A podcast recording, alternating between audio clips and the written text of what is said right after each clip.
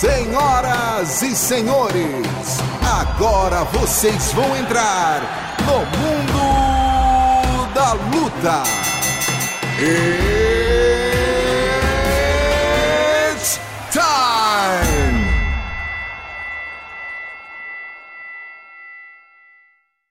Salve, salve galera, sejam muito bem-vindos a mais uma edição do Mundo da Luta, podcast especializado em esportes de combate. Eu sou Marcelo Russo, editor do Combate.com, e tenho aqui comigo dois camaradas meus da editoria. Para começar, Adriano Buquerque, a memória do MMA. Tudo bom, amigo? Tudo certo, Marcelo Rússio. E do outro lado aqui, Zeca Azevedo, o homem mais bonito que já cobriu um esporte de luta em toda a história da humanidade. Beleza, Zeca? Muito bom ouvir isso no podcast, que aí não temos imagens. Imaginação rola solta. É, mas, pô, Acredite quem quer. não sou eu que falo, é o São as povo. massas. O povo fala, o povo Obrigado fala. pela apresentação de sempre, Marcelo Russo. É isso. Então, só para quem está chegando hoje no podcast Mundo da Luta, nós temos é, três assuntos principais que a gente aborda aqui e depois os destaques da semana, o nocaute, a finalização e a vergonha da semana. E o nosso primeiro assunto é o UFC 242, que aconteceu no último sábado lá em Abu Dhabi, nos Emirados Árabes, que teve como luta principal Habib Nurmagomedov passando o carro, mas passando sufoco também contra Dustin Poirier na unificação do cinturão peso leve do UFC. Habib era o campeão, é ainda, né? O campeão linear e o Poirier era o campeão interi- interino e o Poirier acabou sendo finalizado no terceiro round, mas não sem antes, né, Adriano? Dar um certo calor no Habib em dois momentos da luta, no segundo e no terceiro round. Ah, eu acho um exagero um pouco dizer que o Habib tomou um sufoco, cara. Pra mim, o, o Poirier quase não viu a cor da bola, meu. Teve um, um bom cruzado direto ali no, no segundo round. Que balançou o cara, balançou, pô. Balançou muito pouco, né? Não Porque ele não tá acostumado a ser balançado, muito. pô. Ah, não foi nada É. demais. Ele fo- ainda foi dominado o round inteiro. E Foi. a, e a guilhotina estava bem a- ajustada, mas ele também saiu com alguma facilidade. Ali depois que ele saiu também. Foi, é aquela guilhotina ali de desespero também, né? Tá apanhando, vou fechar uma. Pô, mas ele foi bem. aqui. O Habib chegou junto, ele Não a ajustou guilhotina. a posição, a guarda, ficou com, com medo, não sei, de tomar uma montada.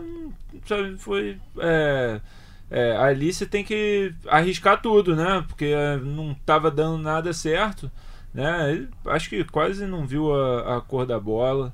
E né, teve dois momentos ali, mas nada demais. Que nem quando falaram ah, que o Michael Johnson balançou o Khabib e tal, pô, mandou bem. É, o Khabib ainda fez 10 a 8 naquele round. Sim, mas assim, Entendeu? Sabe? Vamos falar de momentos. Assim, o, o, o Poirier, ele balançou o Khabib no, no, no segundo round, acertou, o Khabib chegou, andou pra... O problema é que esse cara é tão dominante que qualquer coisinha acaba né, É. levantando a nossa Eu orelha. lembro quando o o John Jones também, né, tinha acabado de entrar como campeão do UFC no meio pesado, foi fazer a defesa contra o Lioto e o Lioto e, e os fãs ficaram por anos falando: "Ah, mas o Lioto balançou ele no primeiro round, ele acertou ele".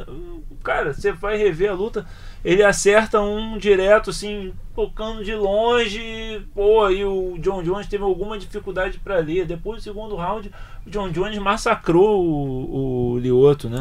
Então, ou seja, né, é, acho que é isso. As pessoas ten- vão buscando é, algumas.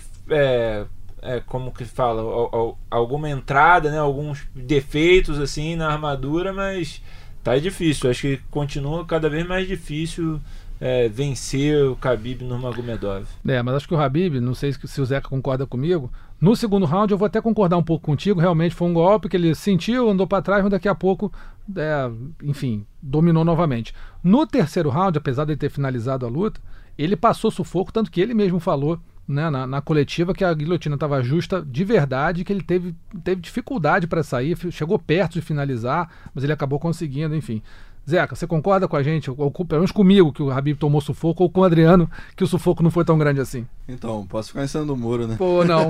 Agora não. Aqui não se fica em cima do muro. Não tem muro no mundo da luta. Mas, assim, eu, eu acho que o, o, Poirier teve lampejos de bons momentos, né? A luta foi inteira do Khabib, domínio dele, onde o Poirier, em, em dois determinados momentos, teve boas chances de vencer. Então E você ponto. concorda comigo. É, eu acho que sim, eu acho que sim. Mas, é, é, e o Khabib, o resto do tempo, fez o jogo dele, como fez em todas as outras lutas, dominou no chão. Acho que, por exemplo, contra o... Ele, ele enfrentou um, um- um cara da trocação, um cara que em pé é muito bom, que, por exemplo, que contra o Holloway, que também é... Ele encontrou uma distância e, enfim, foi um vareio pra cima do Holloway. É, contra o Conor McGregor, por exemplo, ele, o Khabib se arriscou muito mais em pé do que contra o Poirier. Contra o Poirier, eu acho que em determinado momento, como ele sentiu a mão naquele segundo round, ele foi direto para as pernas imediatamente, como qualquer lutador faria quando se sente num momento ruim, Claro. entendeu? Sentiu a mão, balançou, pá, catou a perna, botou para baixo com extrema facilidade. Só que ele faz com uma categoria muito superior dos outros. né? Exatamente. Mas acho que ele se arriscou muito menos em pé contra o Justin Poirier do que contra o Conor McGregor, por exemplo. Então acho que realmente respeitou ali o, o Poirier, que teve dois bons momentos na luta e ponto final. E agora vocês acham que existe. Qual é o caminho, se é que existe algum caminho, para esse cara ser vencido? Porque assim, o, o, o McGregor é um cara muito bom de trocação, não teve chance contra ele. O, o Poirier também é um cara muito bom de trocação, não teve chance contra ele. O que, que se faz contra o Habib? No chão, acho muito difícil alguém conseguir ter alguma chance, um, um lutador de jiu-jitsu, ou um próprio wrestler, se não for um wrestler muito forte, ter chance contra ele. Qual é o caminho? Existe um caminho? Existe uma possibilidade? Você consegue imaginar, Adriano, alguma, alguma brecha nisso aí para conseguir ganhar do cara? Não, brecha sempre existe. E, e eu aludi isso no, no último programa, né, no último podcast, e acho que você tocou isso. É, vai, ser, vai ser preciso alguém com um wrestling é, de, outra, de outra dimensão, alguém É. com um wrestling e um jiu-jitsu muito bom que possa inverter posições, que possa defender a queda dele e tal, que chegue naquele nível. Em pé ele tem algumas é, alguns buracos ali, mas a não ser que você tenha uma excelente defesa e consiga manter a luta em pé, vai ser muito difícil de você superá-lo. Eu, eu já me perguntei se o, o Ferguson poderia ser esse cara, porque ele também não tem um wrestling grande coisa, né? Mas ele tem um jiu-jitsu muito bom e ele é um cara muito resistente. Ele pode aguentar a porrada e ali pro terceiro ou quarto round, quando o, o Habib começar a tentar de repente é, dosar mais o ritmo para aguentar ali e aceitar mais a luta em pé, né? O Ferguson cresce. Então ele talvez tenha essa possibilidade de vencer, mas também acho uma, uma janela pequena para o Ferguson vencer. Fora ele, cara, atualmente eu não vejo ninguém realmente me mostrando alguma coisa que, pô, que dá para apostar nesse cara, bancar que ele venceria. E tu, Zeca? Bom, é, a gente olha ali, a, a- tem- já, já tem uns russos surgindo aí na divisão do peso leve. Talvez sejam uns amigos dele que possam dar conta dele. Mas você acha que eles lutam entre eles? momento. Isso que eu acho difícil, hein? problema. Eu queria ver chegar esse momento, né? Chegar Ah. uns três russos ali, daí, bons dali do, da Guestão e companhia, pra agora botar entre vocês aí e largar o couro comer pra ver o que, que rola. Acho isso Mas quase impossível de acontecer. A gente É tava. difícil eles. Pô, eles, treinam lá na, aceitarem, na né? AKA, né? E o Cormier contou uma vez uma história dessa que o Daniel Cormier, que é o, é o capitão lá, o, o- o treinador de wrestling da, da, da AKA lá em São José, nos Estados Unidos. E aí o Cormier falou que um dia ele deu uma queda no, no Habib, Cormier, todo mundo sabe, campeão peso pesado do UFC, ex-campeão peso pesado do UFC, um dos melhores lutadores aí, peso meio pesado e pesado Wrestler olímpico. wrestler olímpico, enfim, um cara realmente de, de excelência. E aí deu uma queda no Habib, daqui a pouco, ele- quando ele olhou, tinha uns 4, 5 lá cercando e xingando ele, aquela atitude de, pô, bateu no cara, bateu na gente. Ele teve que levantar e falou, peraí, virou pro Khabib e falou, vem cá, os caras estão querendo brigar comigo mesmo, é isso? Aí o Khabib teve que dar uma segurada, depois falou com ele, não, que a gente é assim mesmo, a gente é meio unido. Então assim, se no treino... Meio unido é uma boa expressão pra quase Pô, gangue. no treino contra o campeão no então campeão mundial peso pesado, os caras juntaram, fizeram né, um grupinho ali pra tentar defender. Você imagina se eles vão lutar entre eles? Acho pô, impossível isso acontecer. Só se vier um checheno aí, né? Não, um cara de lá de Moscou, que aí não é daguestanês, aí tem, né, aí tem- tem briga interna Briga também, interna, né? é Lá- lá isso. não é nada É isso. É de Paz isso. e amor. Exatamente, é isso. Mas eu. E, e, assim, outra coisa que me chamou, que me chama muita atenção, me chamou não, porque toda luta é o gás dele que parece infinito, né? Ele bota o cara. O, gruda, gruda o adversário na grade, no chão, fica por cima, dá cotovelada, da distância que for, ele tá ali golpeando, tentando pontuar. E ele não cansa, ele volta pro terceiro round, escapa da guilhotina e fica por cima, vai, vai procurando de todo jeito até conseguir a finalização. É, me impressiona mesmo o, a forma física do, do Khabib, que você olha para ele, não vai dar nada por ele. O, é, atleticamente o Justin Poirier impressiona mais, chama mais atenção do que ele, mas é de uma de um, de um gás uma resistência uma monstruosa, né? resistência monstruosa. É, você vê que ao, fina, ao fim de cada round, ele volta respirando pelo nariz. Ele não volta com, né, respirando pela boca, ca- arfando, cansado. Terminou o não segundo volta. round, voltando pro terceiro, tava em pé. Ele Em não pé. sentou. É isso. Ele não sentou. Pois é. Então o cara é realmente de outro planeta. Treinamento, 30 anos lá pro seu Abdul Manap, botando pra quebrar lá no, no Daguestão. Né? Não pode beber, não pode fumar, não pode. Fumar não sei se pode, mas beber eu sei que não pode. O cara não tem distração nenhuma. É treinar, rezar e voltar pra casa. Esporro do pai. Uma hora tá- Namorada não foi vista, né? Namorada não é vista. Não, já- teve flagra no ego, ninguém viu. Não, não. É casado lá com a, com a moça lá, com, a- né, com aquele véu, ninguém, Ninguém sabe quem também. é. E é isso, a vida do cara é essa. A vida do cara é treinar e tomar esporro do pai. Então, assim, eu como é que disse- você vai. Como eu disse, Zeca, e- no último podcast, dormir, treinar, rezar, o estilo de vida do Rafael Marinho, né? Sim. Eu, eu ouvi essa frase e ri sozinho, ouvindo essa edição passada do Rafael. Marinho e Marcelo Baroni é isso. É, é que é Rezar treinar, com- comer, treinar e rezar. E Exatamente. dormir. É, parecia de- uma sinopse da vida, Vida dos dois. Marinho e É Baroni. isso. É isso. Então tá explicado o segredo do Habib, viver como Marinho Baroni. Agora outra pergunta. Habib Nurmagomedov é o número um peso por peso ou vocês acham que o John Jones ainda ou algum outro tá num nível acima dele? Pra mim ainda é o John Jones. É, o lastro de- do que o John Jones fez, né, o legado, acho que é mais, mais longo. É, fez contra nomes mais impressionantes do que o Habib. Claro, o que o Habib faz é muito impressionante, mas ele ainda tem trabalho a se fazer. Você perguntou quem poderia vencê-lo. No peso leve eu não vejo agora. Mas se ele fizesse uma super luta contra um Camaro Usman, Isso que eu ia falar daqui a que- pouco. Quem que vence isso. essa luta? Eu acho que o, que o Usman tem grande chance, até por ser maior, né? E eles têm um estilo muito parecido. É, um Tyron Woodley tem também um jogo ali para de repente fazer frente. Vou dizer, um cara que acabou sendo nocauteado de forma humilhante e, e todo mundo descarta, mas o Ben Askren tem um estilo interessante para enfrentá-lo também, porque também é um wrestler de excelência, também tem um bom jiu-jitsu, né? Desde que ele não deixa a guarda totalmente aberta para tomar uma joelhada voadora em 5 segundos, ele é um, um bom competidor ali para enfrentá-lo. Então, é, acho que na divisão de cima há outros nomes ali e é, aqui- e é aquela coisa, né? O melhor peso por peso que significa que se você tirar o peso, ele é o melhor de todos. É. É, e acho que se encontrando no meio é, Ben Askren ou o Ben Askren tá, acho que perderia, né? Mas o, um Woodley e um Usman contra o Habib aí que a gente tiraria a prova de se ele é o melhor mesmo, né? Fora um Saint-Pierre, né? Que infelizmente essa luta não vai acontecer, não parece que vai acontecer, mas seria um outro candidato. E aí, Zeca, concorda?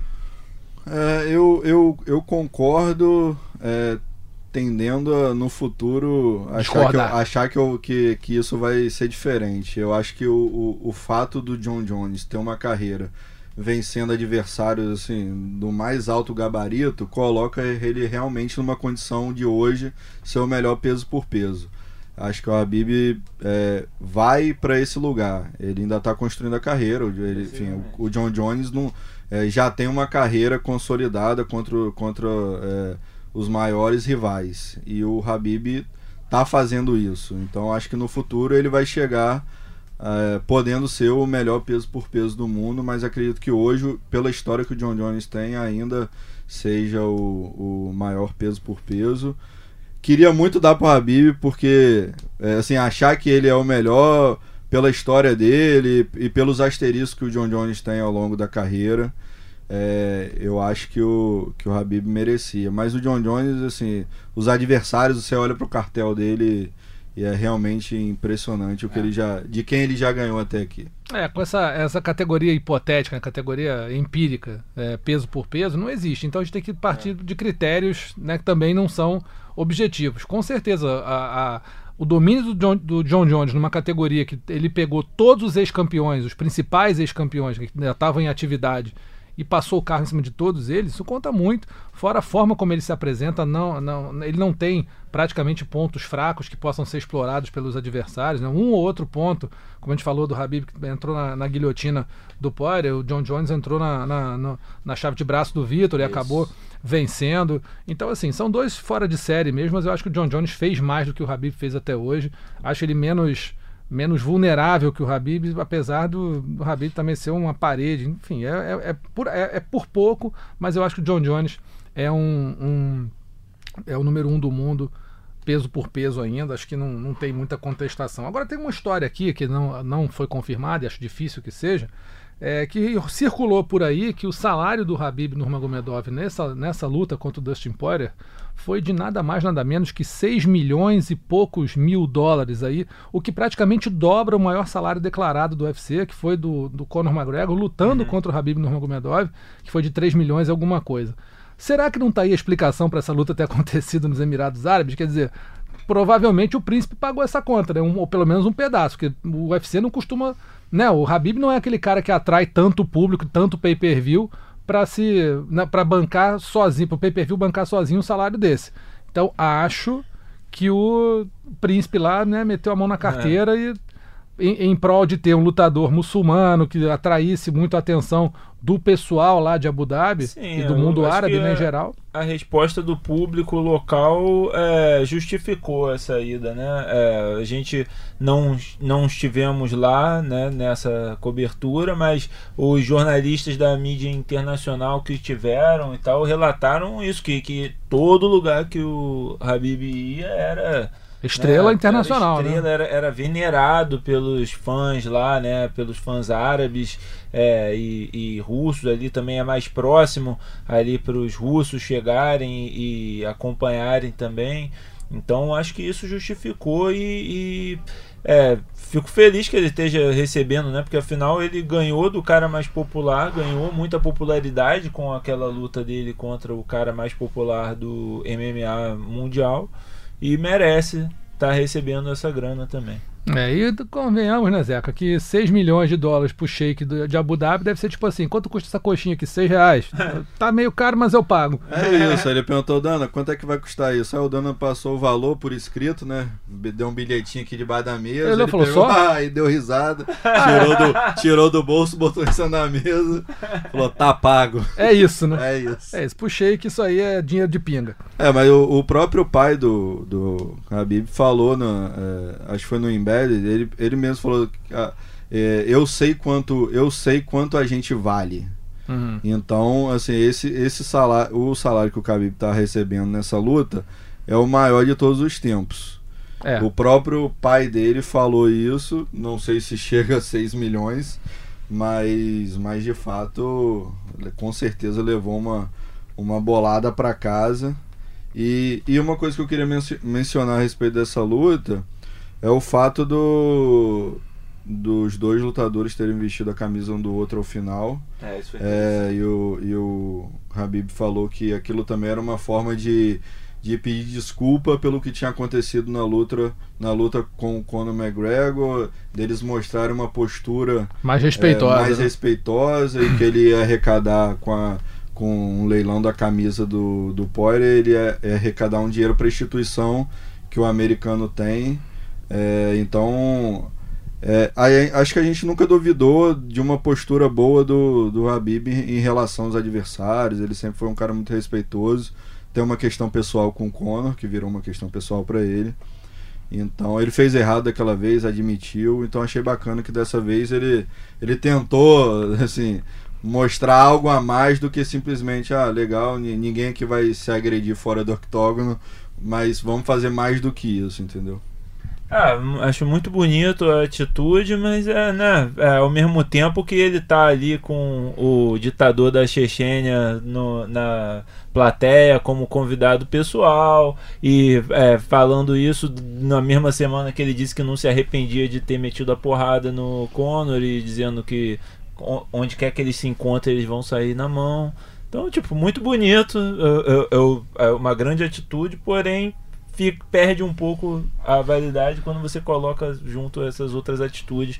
Mas não vamos entrar nisso, senão a gente vai ficar aqui até amanhã, Rússio. É verdade. Não, e eu, aquela, não faça o que eu digo, não faça o que eu faço, e também tem outra, né?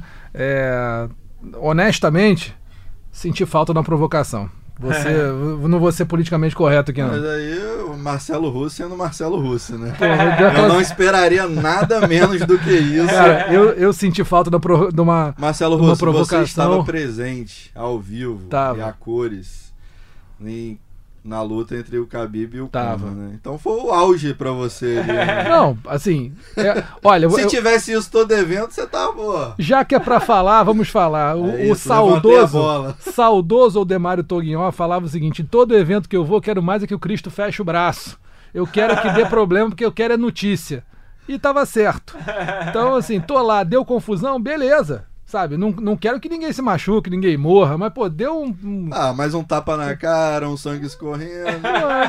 Não precisa morrer, né? Mas. que afinal de contas não estamos cobrindo missa, né? Estamos cobrindo luta. Então, tapa É na cara e sangue é o que a gente espera que aconteça em Russo. luta. É isso. Enfim. Aí a gente vai jogando aos poucos, vai jogando aqui, vai jogando ali e sai isso, né? Pois é, não estamos cobrindo a Santa Missa nem o, né, a missa do Galo. Então, é isso que tem que acontecer mesmo. Na luta, no coevento principal, Paul Felder acabou vencendo de forma polêmica né, Edson Barbosa. O brasileiro não se conformou com a derrota por pontos e também com a marcação de uma juíza. Agora me fugiu o nome dela, que marcou. Deixa eu ver que eu Opa, Zé vai, vai achar aqui qual é o nome dela? Vou dar, não, agora.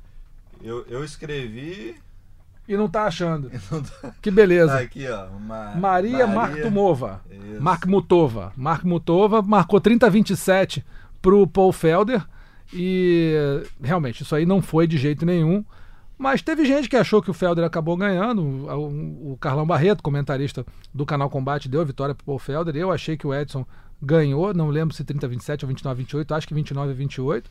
Mas é, acabou saindo aí a vitória do Felder. Quero saber se os amigos concordam com esse resultado e, e se concordam também com a postura da equipe do, do, do Edson Barbosa, do Alex Davis, que é o, o empresário dele, que diz que eles vão recorrer da, desse para tentar anulação da luta. Eu acho que não vão conseguir nada, mas é um direito recorrer, acho que eles vão atrás. É, acho essa postura de, de recorrer, de apelar, primeiro que nunca dá certo, né? nunca funciona, a, é, a não ser que seja uma falta que aconteceu, que influenciou o resultado, né? alguma coisa, alguma derrota ali que é, é anulada, né? nunca é revertido o negócio, a não ser nessas, em outras organizações, né? que aí tem outros interesses e o negócio não é tão transparente, o processo não é tão transparente quanto no, nas comissões atléticas, no UFC, né? Então acho muito difícil dele conseguir. Não é para tanto. Foi uma luta muito parelha. É, eu fiquei muito na dúvida no segundo round e acho inclusive que pontuaria para o Paul Felder, é, porque acho que aqui tá, tá bem claro assim para se você assistir com com calma, uma segunda vez a luta, que o primeiro round é do Edson e o terceiro round é do Paul Felder. Apesar até do, do Edson acertar alguns bons golpes limpos no terceiro round, o Felder acerta mais golpes é, e faz e pressiona mais. O, a questão é o segundo. O segundo round é o round da dúvida. E aí depende do que, que você valoriza mais. A queda e a posição por cima ou a atividade por baixo? Porque o Felder teve por baixo, mas acertou várias cotoveladas que abriram um, um corte pesado na, na testa do Edson e ainda ameaçou um- uma chave de braço. Né? As estatísticas dão que o, o Edson acertou mais golpes até no solo e na, na- no round inteiro. Mas é, a impressão que os golpes mais duros no final das contas foram as cotoveladas do Felder. E no, da metade para o final, o Felder dominou também o, o octógono, acertou mais, eu achei. Então, assim, na minha opinião, o Felder venceu, mas é, é detalhe. Acho que realmente tá, pode ir para qualquer lado. É, eu acho que o não a recorrer não vai chegar a lugar nenhum, isso não vai dar em absolutamente nada. Se o, se o, o round que ficou que ficou que gerou a revolta na equipe do, do Edson foi o primeiro round ter sido dado para o Felder. Se ela deu os três rounds para o Felder e mudar o, o, dela o primeiro para o Edson, Também não, muda, muda nada. absolutamente nada. Então acho acho bobagem. Eu, eu também pontuei a vitória do Felder.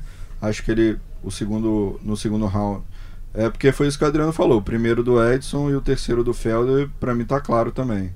É, e no segundo, acho que o Felder, mesmo por baixo, foi muito mais efetivo, golpeou mais forte, quase chegou à finalização na chave de braço. Então, para mim, vitória do Felder.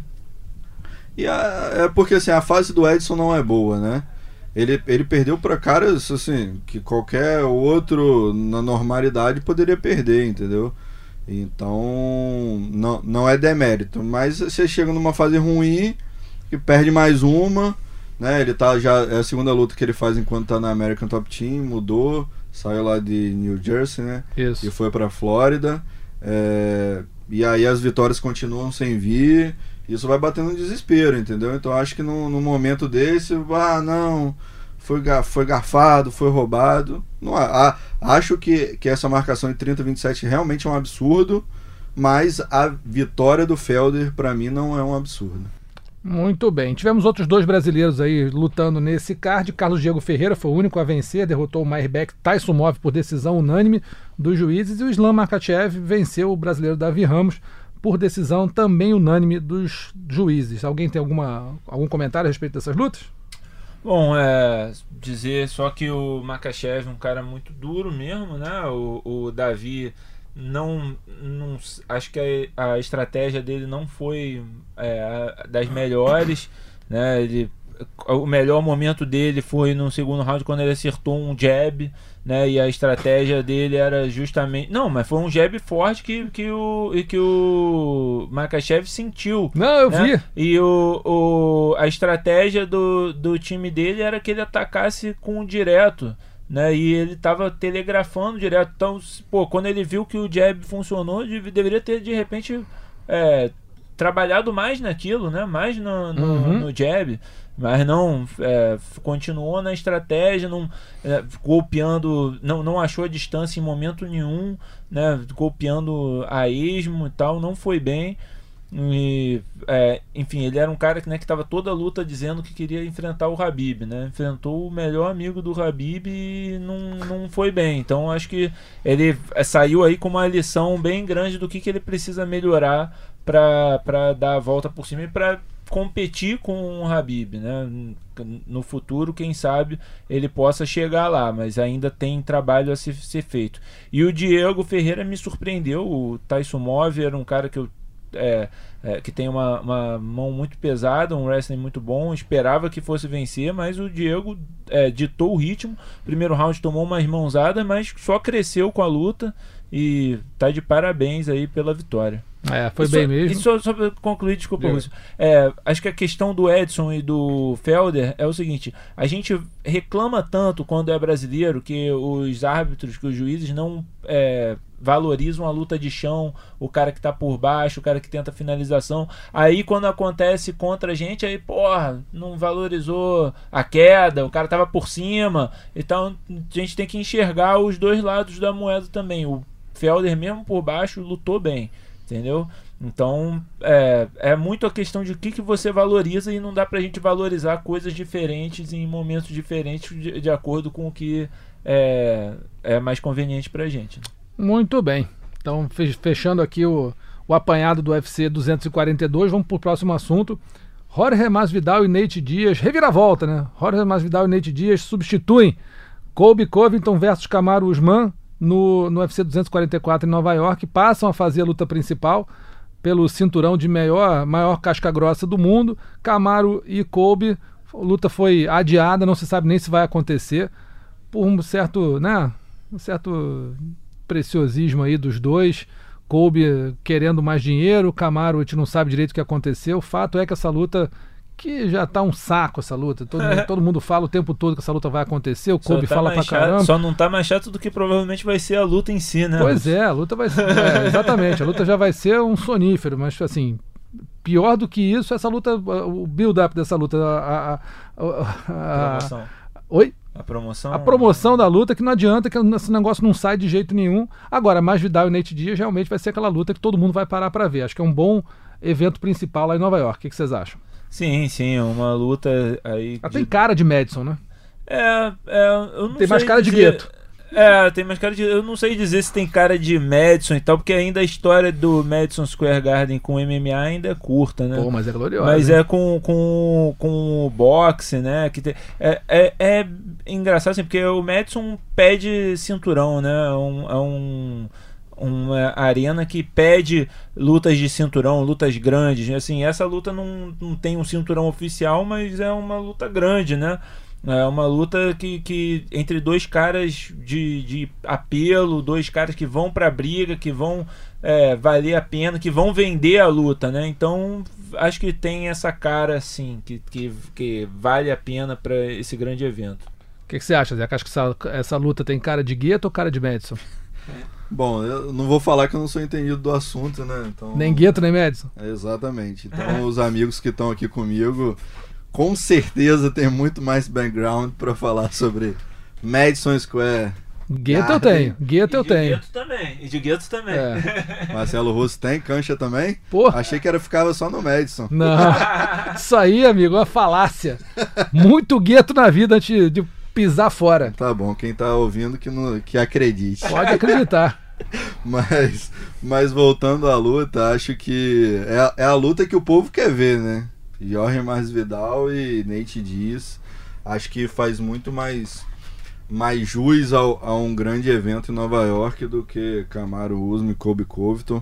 Acho que, obviamente, um card numerado, todo mundo espera que tenha uma disputa de cinturão. Mas acredito que quem vai pro evento não, não tá. não- também não tá. Isso não pesa muito não, entendeu? Na hora de comprar o ingresso, vai ver que vai ter Camaro e Kobe ou Nate mais Vidal. Eu acho que vai fácil no, no Nate, no, Também no acho. mais Vidal, sim, pra mim não tem, não tem muita dúvida. Mas, mas a gente tá na expectativa de que também possa ter outra disputa de cinturão, né? Ou que essa luta ainda aconteça, o Kobe ainda, ainda tá na esperança de que o UFC é, continue apostando nessa luta, tá lá pedindo mais dinheiro, acha que é o que é campeão ainda, enfim, se ele entrar no site do UFC, vai ver que lá não tem nada do lado do nome dele, nem- Não tem. não tem interino mais não, então, mas vai tentar, vamos ver o que que acontece. E vem cá, Adriano, Kobe e Camaro, vai acontecer um dia? O que, que você acha? Você acha que essa luta é uma- vale essa repercussão toda que tá tendo ou é mais fumaça do Kobe Covington aí que não vai dar em nada? Cara, vale porque, né, o, o Kobe, apesar de tudo, né, de todos esses, é, esses defeitos dele, ele é um cara que tá na maior sequência ali, numa grande sequência sem perder, é, conquistou um cinturão interino que, que, pô, deveria valer alguma coisa, né, ou seja, ele conquistou uma posição de desafiante número um, e eles criaram uma rivalidadezinha ali, uma historinha, né, a, a porrada na fila do buffet lá em Las Vegas, né, é, enfim, eles têm um- uma história. Vale a pena acontecer a história mesmo, a, a luta mesmo, a gente esperando que vai ser uma luta basicamente agarrada entre os dois, né? É um estilo que não apetece tanto, mas vale assim a luta. Pode botar a luta ali no leão do. Não precisa fazer né? o octógono. Tem um leão ali na entrada do MGM, né? Então, sei lá, faz um Ah. cercadinho lá, os dois lá dentro. Já gosta de lutar no, no carpete lá do MGM. Deixa acontecer, né? Faz a taparia no boteco que resolve, né? Junto o boteco que resolve. Mas é aí, isso aí. é isso que é o, é o paradoxo da parada, né? O, o Nate e o Jorge Masvidal ia fazer muito sentido na padoca, no, no bar, no Ia. boteco, mas só que, né, tá chamando interesse para um grande evento. Agora, essa que é uma luta que valeria cinturão, que é né, a luta dos grandes arenas, então, Tá saindo na mão na fila do buffet. na mão do, do buffet mesmo. Não dá. que tá valendo.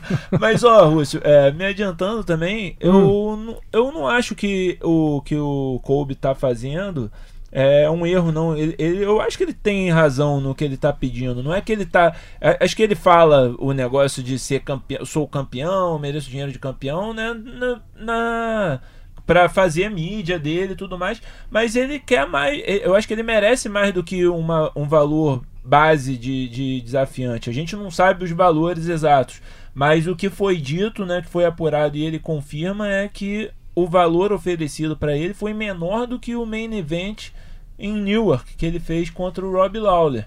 E isso daí realmente não, não pode ser. Ele fez um main event que não valia cinturão. Agora ele vai fazer um main event que vale cinturão.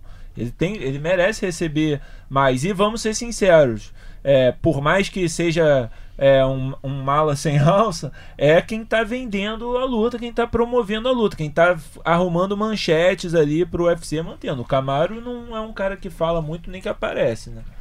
É, eu só acho que assim, o Kobe faz tudo isso e eu não consigo visualizar nele ainda o cara que de fato vende, entendeu? Eu, eu acho que ele faz de tudo, É. entendeu? Mas, mas, mas soa falso, entendeu? E, e, assim, a, a gente que já teve com ele por trás das câmeras, ele é outro, outra pessoa. Não que ele seja uma, uma ótima pessoa, Não, não é. mas, mas assim, é o ligar a câmera e ele se transforma no falastrão e tal, odeio todo mundo, todo mundo é pior, do- é pior do que eu. Então assim, não, não soa como o McGregor que consegue vender. Ele soa falso e pra mim não vende tanto quanto ele acha que vende. Mas concordo que, que ele podia realmente merecer ser um desafiante que já tem um, um cinturão, que já teve um cinturão. Então, mas acho que ele precisa encontrar o meio termo. Vai acabar sem nada, porque se o Dana White botar na cabeça que ele, que ele não vai fazer e não vai dar, já era. Acabou. McGregor é o único que, vai- que consegue hoje bater de frente. Ninguém vai bater de frente mais. É, e o, o- argumento do Adriano é bom, mas assim, a gente tá partindo, do, tá partindo do pressuposto que o Kobe tá falando a verdade. O Kobe também falou na mesma entrevista que foi perseguido por gangues das Sim, favelas sim, aqui no é, Rio de Janeiro. é Isso jamais aconteceu, porque ninguém sabe quem é Kobe. Então, se andar na rua, vai ser mais um gringo otário que vai, Com vai ser certeza, assaltado. com certeza. Então, assim, não- na boa, não é. Não é le- Está levar. falando Marcelo Russo que de gueto entende. Gueto eu entendo. Já apurou com fontes próximas à É organização isso, ninguém conhece. ele jamais foi perseguido. É isso, as, as gangues das favelas me disseram que ninguém conhece quem é, ninguém sabe quem é esse cara. Eu Então, concordo, eu concordo, Lúcio. É, O que eu tô dizendo de vender é mais de mídia. Ele consegue a Uhum. mídia pro, pro evento. Mais do que o, o Camaro. Então ele merece uma faixa. É a mesma coisa que o Chael. O Chael Sonnen dizia também que ele era o maior vendedor de pay-per-view da história do UFC. Ele não é. Demonstravelmente claro que ele não era. Mas ele conseguia a mídia que ia vender o evento. Então você sabia do evento por causa dele. Então isso, isso tem que ser levado em conta também. É. Bom, enfim, vamos fechar aqui o segundo assunto para partir para o terceiro e último assunto da nossa lista dessa semana. O UFC Vancouver, que acontece nesse sábado, a partir das 18 horas de Brasília, no canal Combate. Você acompanha ao vivo, com exclusividade, todo o evento. Combate.com transmite as duas primeiras lutas do card preliminar e acompanha o evento inteiro em tempo real. E esse evento tem uma luta que eu acho que quem gosta de MMA, quem gosta do Vale Tudo Antigo, quem gosta de porrada, não pode nem piscar, quanto mais pensar em perder, que é Justin Gate e Donald Cerrone fazem a luta principal do UFC Vancouver. Eu acredito que o Gate vença, mas vocês têm alguma dúvida que essa luta tem potencial para ser luta do ano? Ah, eu vou ficar com o que eu ouvi na edição passada, né? A bela expressão sempre repetida do balé da violência, João Maluco. né? João Maluco sempre presente aqui entre nós com essa bela frase. É, Eu, eu aprendi também a não duvidar do Serrone, apesar de achar que o Gate pode, é, né, é, apostar Não, duvidar de jeito nenhum. Eu acho que ele vai ganhar, mas tô longe, longe de achar que vai ser uma surra. Nossa senhora, é É lenda, Tá- né? Lenda, lenda. Tá sempre, enfim, na porradaria. Eu acho que eu, eu tava revendo, era o Hernandes que, que ficou provocando ele antes Foi. Da luta. Nossa Esse vídeo tá Senhora. rodando aí, né? É, exatamente. Antes da luta, Alexander Hernandes, pra quem não sabe, ficou provocando o Cerrone na, na coletiva coletiva. de imprensa, dizendo que pô, é um velho, vai, pô, vai tirar a fralda geriátrica pra lutar. E o Cerrone falou: garoto, você não precisa ficar falando isso aí, não. É, quer vai falar ter sua comigo? oportunidade. Vai ter tua oportunidade. O cara falou mais um pouco, ele falou: olha só. Meu quarto é do lado do teu. Quer falar alguma coisa? Me bate lá na porta que a gente resolve lá. E na hora da, da luta, passeou, né? Tomou-lhe um nocaute. Pois é, caiu de o Hernandes tomou um pé na cara, caiu É de bunda no chão e apanhou que nem gente grande. Então, Exatamente. Serrone você não pode brincar. É um cara que realmente já tá no, não está no começo da carreira, está muito mais pro fim da carreira, mas é um é respeitável, né? Recordista de vitórias, recordista de tudo aí no UFC. Esse cara precisa ser respeitado. O Justin Gate é o, é o cara que mais pode respeitar o Serrone de todos, que é aquele que vai pra luta custe o que custar. O cara que, né, que vai que não quer saber se vai ter problema neurológico mais pra frente, ele vai pra cima mesmo, quer fazer luta, né, parece que em, seis, em cinco lutas ganhou seis prêmios da- de, de performance, É. foi isso? Foi algo assim. Ou seja, o cara é um monstro também. Então vai ser aquela luta de dois atletas que vão pra cima com tudo. Adriano, tem perspectiva pra essa luta aí? Tem uma previsão? Não tem como prever, né? Só meio que chutar um pouco e é, acredito também numa vitória do, do Gage, mas é, não, não dá pra garantir mesmo. O Cerrone é muito forte, muito bom lutador. É, tava bem na luta contra o Tony Ferguson também, né? É, numa luta super equilibrada. E o Ferguson é o primeiro da divisão, número um da divisão, né? É, então não tem como duvidar. Agora eu tô com medo é da gente ter um outro acidente que nem a gente teve essa semana do Bellator e alguém quebrar a perna nesse evento. Não, não brinca Os não. dois gostam de dar bicuda, os dois adoram dar chute baixo e acho que vão ficar naquela trocação de chute baixo que nem briga aqui no Rio de Janeiro, tá ligado? Na, na rua mesmo. A galera adora dar, dar bicuda um no outro, vão ficar naquele, naquela disputa e com medo de alguém marcar um chute e quebrar a perna do outro. Tomara que Não. não aconteça. Nossa, sai pra lá. Acho que não vai acontecer nada disso, não. Essa luta vai até os cinco rounds, e se Deus quiser. Uma bela de uma guerra pra quem gosta. E vamos ver o que vai acontecer. Quatro brasileiros nesse card: Glover Teixeira, Michel Pereira, o paraense voador, Antônio Cara de Sapato e Augusto Sakai vão se enfrentar. Glover pega o Nikita Krylov. O Michel Pereira teve hoje o adversário dele é, revelado. O anterior tinha saído, agora não estou sem os nomes aqui, daqui a pouco a gente vai ver. O Antônio Carlos, Caro- o Antônio Carlos Cara de Sapato enfrenta Uriah Hall, o homem ambulância, que segundo o nosso Jorge Guimarães do Joinha, é o homem que não sai da ambulância. Tá aqui, o Tristan Connelly, é o adversário do Michel Pereira. E o nosso Augusto Sakai pega o Marcin Tibura no peso pesado, a luta que encerra o card preliminar. Algum destaque para esses quatro, para essas quatro lutas aí? Glover e Nikita Krylov pode ser bem legal, né? É, acho que pode ser bem legal, mas pode ser bem triste pra gente também. o Krylov é uma parada duríssima, né? O Glover, claro, é- também é, mas é um veterano. Acho que quando ele pega esses jovens mais rápidos e, e- e no topo da- dos cascos fica mais difícil. Ele quando ele pega, tem alguns caras mais pesados que casam melhor o jogo com ele, mas o Krylov eu acho que é um casamento difícil é, pro, pro Glover. Tomara que, que eu esteja errado. Mas o Michel Pereira, né? Claro, a expectativa é enorme para a segunda luta dele. Ainda vai pegar um estreante que aceitou a luta com uma semana de antecedência só. Então, acho que ele tá aí com uma grande responsabilidade nos ombros e espero mais uma aquela Um show de presepada, show né? de Vamos falar, presepada do- falar a do- verdade. do Michel e tal. Vamos ver o que, que o nosso paraense voador preparou dessa vez. O Sakai e o Tibura, acho que é a, a luta mais Equilibrada? é, equilibrada e, e- não é equilibrada e, e também a mais importante dessas assim. Se o Sakai consegue vencer o Tibura, ele ele entra bem nessa divisão aí dos pesados. É, o, o- faltando ali falar do, do sapato, cara de sapato, eu acho que é uma oportunidade boa para ele se colocar também na, na divisão aí do peso médio. É, Borrachinha ganhou do. Borrachinha lutou com o Ryan Hall?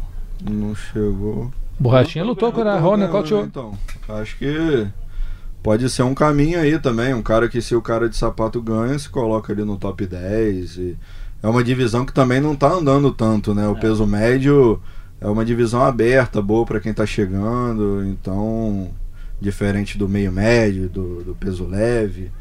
Então, acho que é uma oportunidade boa se o cara de sapato ganha- ganhar do Uriah Hall. Aí, um, um cara que vem do jiu-jitsu, né? Enfim, é, se mostrar aí, como, como o Davi Ramos não fez nessa oportunidade que ele não levou para o chão, não tentou absolutamente nada. É, Acho que o, o sapato sempre que, que consegue botar para baixo é sufoco para o adversário. Também estou na expectativa de uma vitória dele poder colocá-lo numa boa situação aí no peso médio. É, essa parte tá, tá numa, numa sequência boa aí, perdeu, acho que perdeu a última luta, se eu não me engano, mas vinha numa sequência legal. Então tá com crédito aí no evento, vai pegar um cara de nome, Uriah Hall. Então acho que vencendo, de repente finalizando aí, consegue também dar uma boa projetada no futuro dele. A gente lembra que o UFC Vancouver acontece, acontece no próximo sábado, agora, às 6 horas da tarde, horário de Brasília. Card principal às 9 da noite, você acompanha no Combate e também no combate.com. A gente sempre lembra as duas primeiras lutas, mas o evento inteiro acompanhado em tempo real. E agora a gente vai para os destaques da semana. Sempre tem aqui o nocaute, a finalização e a vergonha da semana. De, essa semana, nocaute finalização vai ter que ter votação, porque teve alguns e vale a pena o, o Adriano, que fez aqui o resumo do MMA, falar um pouquinho sobre eles. Primeiro nocaute, o Otman, Otman Azaitar sobre o Temu Pakalen no UFC é, 242. O, o, irlandês Ian Gary sobre o italiano Matteo Celia no Cage Warriors. E o Ty Guerder contra o Mike Jones no LFA, no Legacy, número 75. Eu vou votar, rapaz, aqui no Otman Azaitar, porque o Pakalen caiu, assim, aquele madeira. O cara é. foi implodido aí pelo. Foi né, detonado pelo Otman Azaitar, o, o marroquino naturalizado alemão, para mim essa, essa, esse nocaute é dele mesmo. Ó, vamos descrever, né? O Azaitar nocauteou o Pakalen com um, um, cruzadão de direita né? na, na, na no, têmpora. Na têmpora e ele caiu de cara no chão. Teve o chute aí do Ian Gary no Matheus Seglia, que foi aquele question mark kick, né? O Brazilian kick. É aquele chute que, se você não tá lembrado, foi o chute que a Holly Holm acertou na Beth Correia, que o John Jones acertou sim, no Daniel sim, sim, Cormier, né? Que o cara finge que vai dar um chute na, na linha de cintura e faz uma curva e Finta acerta na perna, né? cabeça, né? né? Incrível o chute. E o Ty Guerder acertou uma bicuda na, na linha de cintura que o Mike Jones deve estar tá envergado até agora. Até agora. Então, assim, todos os três muito bonitos, mas eu, eu vou também com o do UFC, o Azaitar, porque realmente foi muito bonita a forma como ele derrubou o Pacaren. Então, anúncio por decisão unânime. Otman Azaitar. Azaitar, pra mim, nocautaço. Então, nocaute da semana, Otman Azaitar em cima do Temu Pacalen no UFC 242. Finalização da semana tem também é, três, são três? São dois. São dois duas, é isso. O dinamarquês Louis Glisman sobre o galês Craig White no Cage Warriors também, que aconteceu agora. E o Paul Teague sobre o Billy Combs no evento amador Valor Fighting Challenge número 63. É, aqui, o Rússio, o, o Glisman ele tava numa montada e passa para chave de braço montado também. É, pô, muito justo. O, o White ele não pôde nem bater, né? Teve que gritar. Foi uma submissão verbal. É, teve que gritar que estava batendo porque ele não conseguia bater, que os dois braços dele estavam presos. E o Paul Tig pegou numa guilhotina e botou para dormir o Billy Combs. Mas ali, assim, foi uma luta de amadores, né? Aquela troca ali de, de posição de qualquer jeito ali, sabe, meio desajeitada, e aí ele se a, a, encaixa a guilhotina. Maneiro de se ver, mas não tem tanto valor quanto no Cage Warriors. Eu acho que é um, já eram dois profissionais de, gabaritados ali na Europa e o, foi muita técnica que o Glisman mostrou para chegar na chave de braço.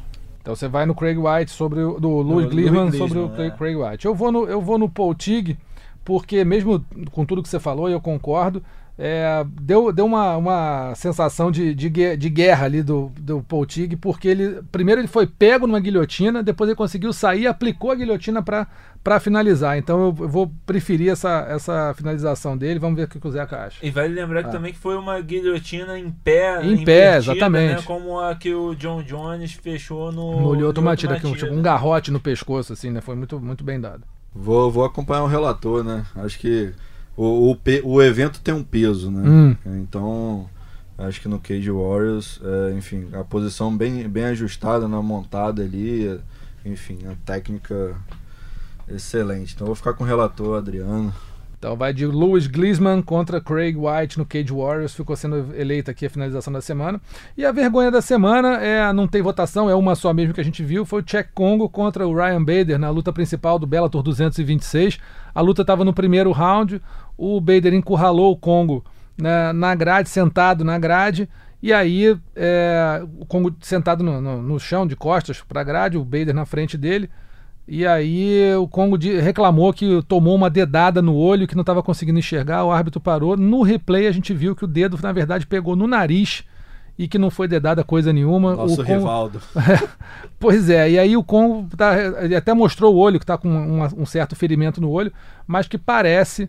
Dedada não foi de jeito nenhum. Pode ser que tenha acontecido o que aconteceu contra o Randy Couture na luta, com o Randy Couture na luta contra o Vitor Belfort, que a luva, num soco do Bader, a luva deu uma uma passada no branco do olho e deu uma, uma ferida. Mas de forma alguma foi dedada, então vergonha do Congo por querer parar a luta e também do árbitro que, estando na cara dele ali, acabou não conseguindo ver que não houve dedada alguma. E a luta acabou sendo encerrada, foi dada como não no contest, na luta sem resultado. E uh, o evento terminou no primeiro round sem que houvesse um vencedor, numa disputa de cinturão peso pesado. Ou seja, vergonhão aí do seu Check Congo no Bellator 226. Amigos, vamos ficando por aqui. Zeca, Adriano, muito obrigado pela participação. Sempre um prazer, Marcelo Russo, Adriano. É isso, um prazer, Russo. Um abraço para todos os ouvintes do Mundo da Luta. Lembrando que eles podem ouvir no Google Podcasts, no Apple Podcasts, no Pocket Casts ou na seção de podcasts do Globoesporte.com. Segue a gente lá. E também você pode entrar lá na, na, na home do combate.com, tá lá também o nosso podcast, é só você entrar, de repente se quiser ouve ali mesmo, se não, baixe e vai ouvindo no caminho para casa, para o trabalho, para a escola, para onde você quiser. Tá bom, amigos? Semana que vem a gente volta. Um abraço e até mais. Finalizado. Semana que vem tem mais Mundo da Luta.